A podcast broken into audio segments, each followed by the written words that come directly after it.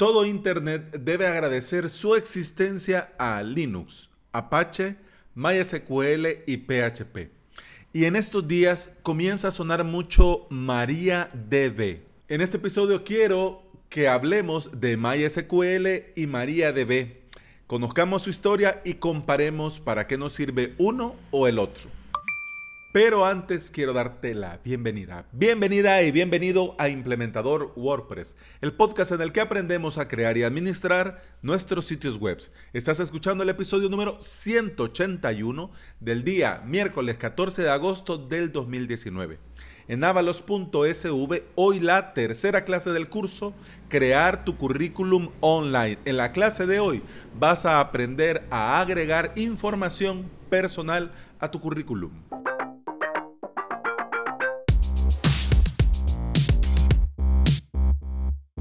Si queremos comparar MySQL y MariaDB, tenemos que primero conocer qué son y la historia que hay detrás de estos gestores de bases de datos. Comencemos por el principio, comencemos con MySQL. ¿Qué es MySQL? MySQL es una base de datos relacional que vio la luz allá por los antiguos 1995. En esa época, el mercado de la base de datos estaba completamente dominado por soluciones propietarias, es decir, soluciones extremadamente costosas, que eran, digamos, dos monopolios, Microsoft y Oracle viene Michael Monty y David Asmark y se les cruzó, gracias a Dios, la maravillosa idea de crearlo. Pero desde un principio lo tenían claro. Vamos a ir por una doble licencia. Utilizan GNU GPL para su versión gratuita y también tienen una licencia de MySQL para empresas con código totalmente propietario. Michael Monty, uno de sus cofundadores, habló de esto hace un par de años, de esta doble licencia, y dijo, dado que MySQL es un producto de infraestructura que se puede integrar fácilmente en otros productos, podríamos vender licencia a aquellos que quisieran integrar MySQL en su producto, pero no quisieran que su producto fuera de código abierto. Y el tiempo pasó y 10 años después, MySQL dominaba completamente el mercado de las bases de datos relacionales de código abierto.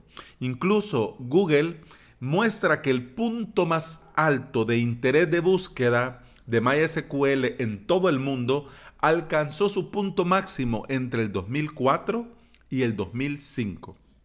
Y uno de los factores que determinaron este éxito para MySQL fue la llegada de PHP MyAdmin. PHP MyAdmin es una herramienta de administración basada en la web que se remonta a esos gloriosos 1998. Las empresas de hosting y, por ejemplo, cPanel comenzaron a incorporarlo felices de la vida.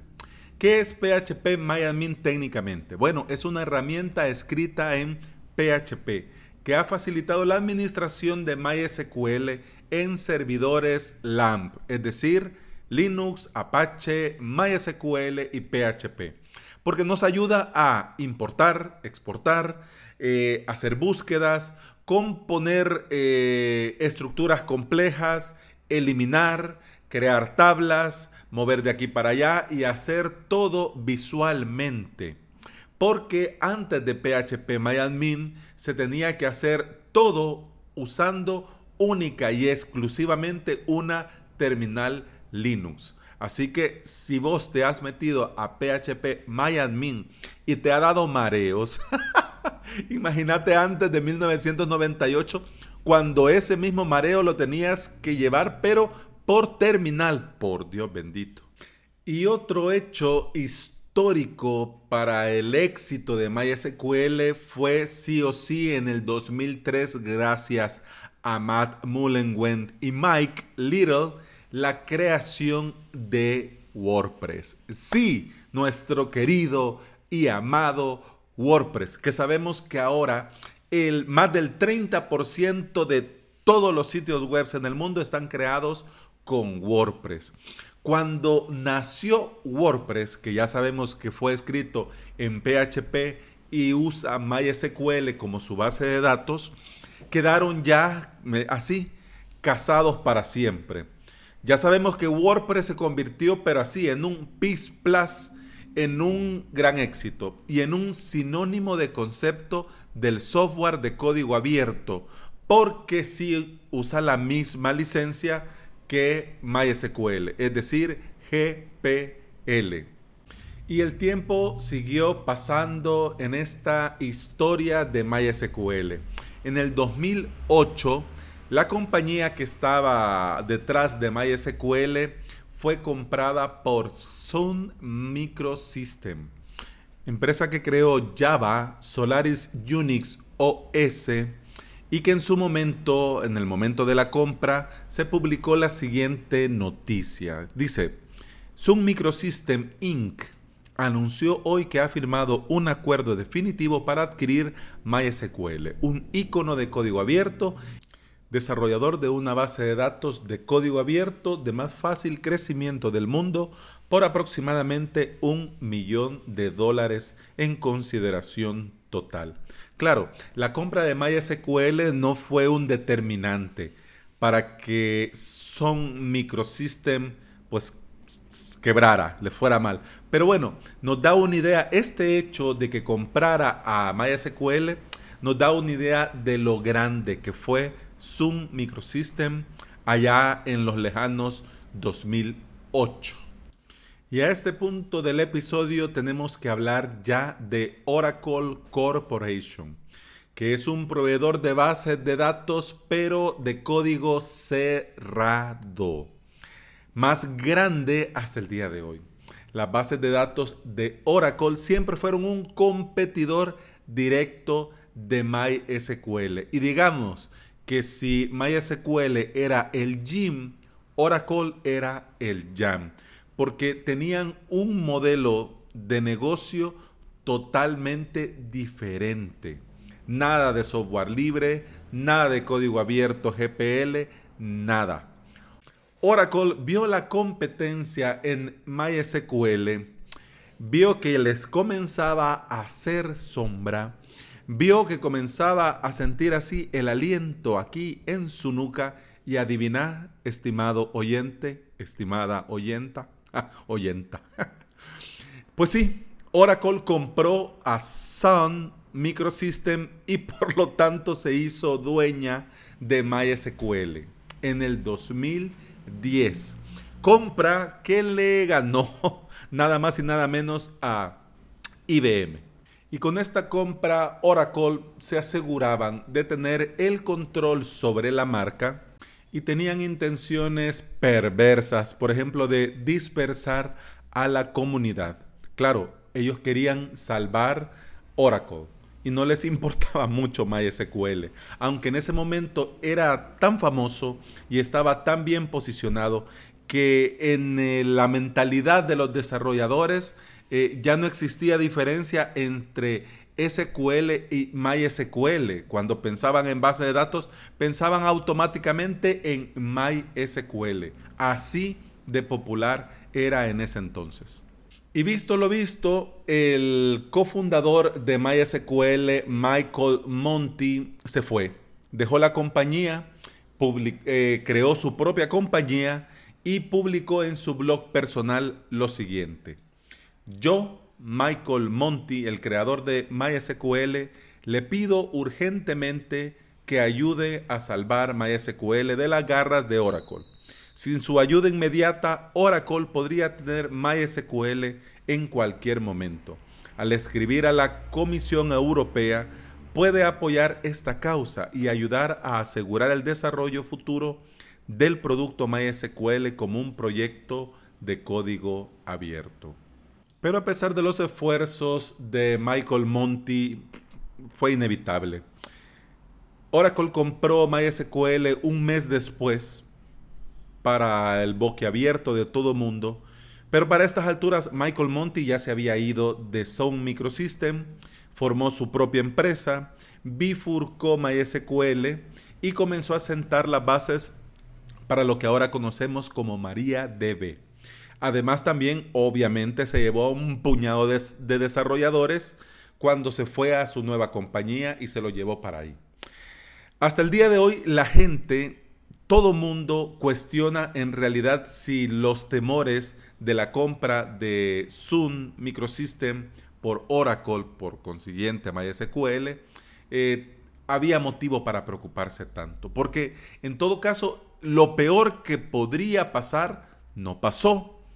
Quiere decir que a estas alturas Oracle no compró MySQL para matarlo pero claro, ahora estamos ya muchos años después y las cosas han cambiado. Además, incluso eh, se dice de que el hecho de que Oracle haya comprado MySQL fue, digamos, como un daño colateral. O sea, en realidad quería hacerse de Zoom Microsystem y ya. ¿Y por qué era importante toda esta chapa histórica? Porque eso nos ayuda a comprender de dónde vino María B y por qué también es importante el desarrollo de esta otra opción, otra alternativa o como se conoce en ese argot de esta bifurcación. Hablemos ahora de María DB. María DB tuvo su primer lanzamiento en un hermoso mes de octubre del 2009 con la versión 5.1.38 beta basado en MySQL 5.1.38 Oh, qué casualidad. Era una bifurcación destinada a garantizar que las bases de datos de MySQL serían gratuitas para siempre. Por eso eran las prisas y por eso Michael Monty estaba, digamos, con el ojo puesto en el que MariaDB fuese una alternativa 100% viable si MySQL llegase a desaparecer. Y por eso vamos a hablar ahora, voy a hilar ya una cosa con la otra, de la compatibilidad entre MariaDB y MySQL. MariaDB fue pensado como un reemplazo binario completo, es decir, un reemplazo directo que permite a los usuarios de MySQL intercambiar entre MySQL y MariaDB sin ningún problema. Tanto así que reemplazar MySQL con MariaDB se convierte en un proceso continuo para la mayoría de aplicaciones y CMS, por ejemplo, WordPress, Joomla, Drupal, etc. Incluso hasta el propio PHP MyAdmin funciona de inmediato. Y los datos, por ejemplo, de una base de datos de MySQL se importan en una de MariaDB, funcionan a la perfección y no hay que hacer ningún cambio. Tanto así que MariaDB desde un principio declaró esta compatibilidad y lo hizo de la siguiente forma. Vamos, los archivos de definición de datos y tablas son compatibles. Todas las APIs y protocolos del cliente son compatibles. Los nombres de archivos binarios y rutas son los mismos entre MySQL y MariaDB. Los puertos son los mismos. Los conectores MySQL funcionan con MariaDB y los paquetes de cliente MySQL funcionan en MariaDB y en MySQL. Así que quiero que nos quede claro, son totalmente compatibles. Y estarás pensando, bueno, y entonces, si ya tenemos MySQL y Oracle no procedió y lo mató, entonces, ¿qué sentido tiene MariaDB? Pues tiene todo el sentido del mundo. Porque que MySQL dependa de una empresa, dependa de una empresa que se movió por muchos años y se sigue moviendo con código cerrado, código propietario, no es una buena idea. MariaDB está ahí para lo que se necesite e incluso está ah, adaptándose para que sea siempre 100% compatible con MySQL. Además, MariaDB tiene una licencia GPL 100% completa. A diferencia de MySQL que como te digo tiene esa doble licencia. MariaDB es 100% GPL como WordPress. Y además Michael Monty prometió dos puntos. Leo. Cuando Oracle lance una extensión de código cerrado para MySQL, también lanzaremos una de código abierto. Existen diferencias técnicas que si te interesa conocer te dejo el enlace en las notas de este episodio. Te la voy a decir así de corrido, pa, pa, pa, pa, porque ya se nos hizo tarde y ya nos estamos pasando de tiempo en este episodio. Por ejemplo, diferencias entre MariaDB y MySQL. MariaDB, dos puntos. Los grupos de subprocesos, las columnas invisibles, los motores de almacenamiento, las, las mejoras de velocidad las extensiones y nuevas características y que es una fuente con una licencia verdaderamente abierta. Te voy a dejar el enlace donde podés ver estas diferencias y en qué consisten. Mi idea era detallar, desglosar y mencionarte estas y en qué consisten, pero ya no fuimos de tiempo. Bueno, resumamos, vámonos ya.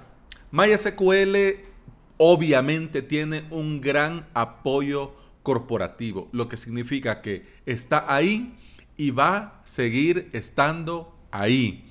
¿Lo van a matar? No lo van a matar. ¿Va a desaparecer? No va a desaparecer. Los que quieren usar MySQL, usan MySQL, ya sea con su licencia GNU, GPL o ya sea con su licencia corporativa. Y los que quieran usar Oracle, pues usan Oracle y ya está. Entonces ya problema con eso no hay. Eso sí, no es oro todo lo que reluce, porque María DB, por ser también 100% código abierto, GPL, también va al ritmo que le marca la comunidad, para bien o para mal. Eso se puede ver como algo positivo o negativo dependiendo de los tiempos que se tardan para corregir errores y para lanzar actualizaciones. Bueno, ¿qué te recomiendo? Pues te recomiendo primero que vayas a tu hosting y que veas qué opción tenés. A mí me pareció algo bien simpático con Ples Onyx que yo uso en mi propio VPS, en mi propio hosting, porque en un principio usaba MariaDB. Pero, ah, bueno, ni me di cuenta. Tenía que estar, ah, quería hacer unas copias de respaldo, una base de datos, y hasta ese momento me fijé que ya corría bajo MariaDB. Y yo dije, ah, ¿y esto qué hora pasó? Así que yo no te recomiendo que agarres mucha llave con estos temas. Es bueno que sepas eh, desde tu hosting cómo corren tu base de datos, pues simplemente para saber a la hora de buscar eh, soporte o a la hora de buscar alguna información o resolver algunos temas. Ambas son buenas opciones. Ya sabemos que son 100% compatibles. Con este episodio, ¿cómo me quiero despedir? Quiero despedirme haciendo la conciencia que así como Michael Monty vio el peligro de depender de una gran empresa, nosotros tengamos esa misma conciencia y se la hagamos saber a los clientes a la hora que se quieren ir, por ejemplo, a Wix. No, no es buena idea centrar tu negocio en el negocio de alguien más. Porque para e, esa gran empresa, vos sos uno más, sos un número. Claro, ellos ahora dicen blanco, mañana dicen negro y te dejan sin negocio. Por ejemplo, las páginas de Facebook. No, ¿para qué voy a querer un sitio web con WordPress si ya tengo mi página en Facebook? Ah, sí, espérate cuando Facebook, después de tanto escándalo, deje de ser tan popular, ¿quién va a visitar tu página de Facebook? Y si luego, igual que Google, pum, pum, en un clic a volar la categoría de tu negocio, ¿qué vas a hacer? ¿Dónde vas a tener tu negocio online? Así que yo te invito a que sigamos los pasos de Michael Monty y nos vayamos por el código abierto, el código libre y la posibilidad de que toda la comunidad haga grande los proyectos, así como ha hecho grande a María DB, MySQL, WordPress y primero Dios tu web y la mía. Así que bueno, perdón si fue un poco cansino este episodio, pero eh, tanto hablar de MySQL y MariaDB, pues bueno, me puse a la tarea de leer, de resumir y pues ahora te lo cuento todo. Pues espero que ahora, después de este episodio, pues se pase un poquito más y alguna cosa nueva espero yo que te lleves. Muchas gracias por estar ahí. Vamos, me despido. Nos escuchamos mañana. Hasta mañana. Salud.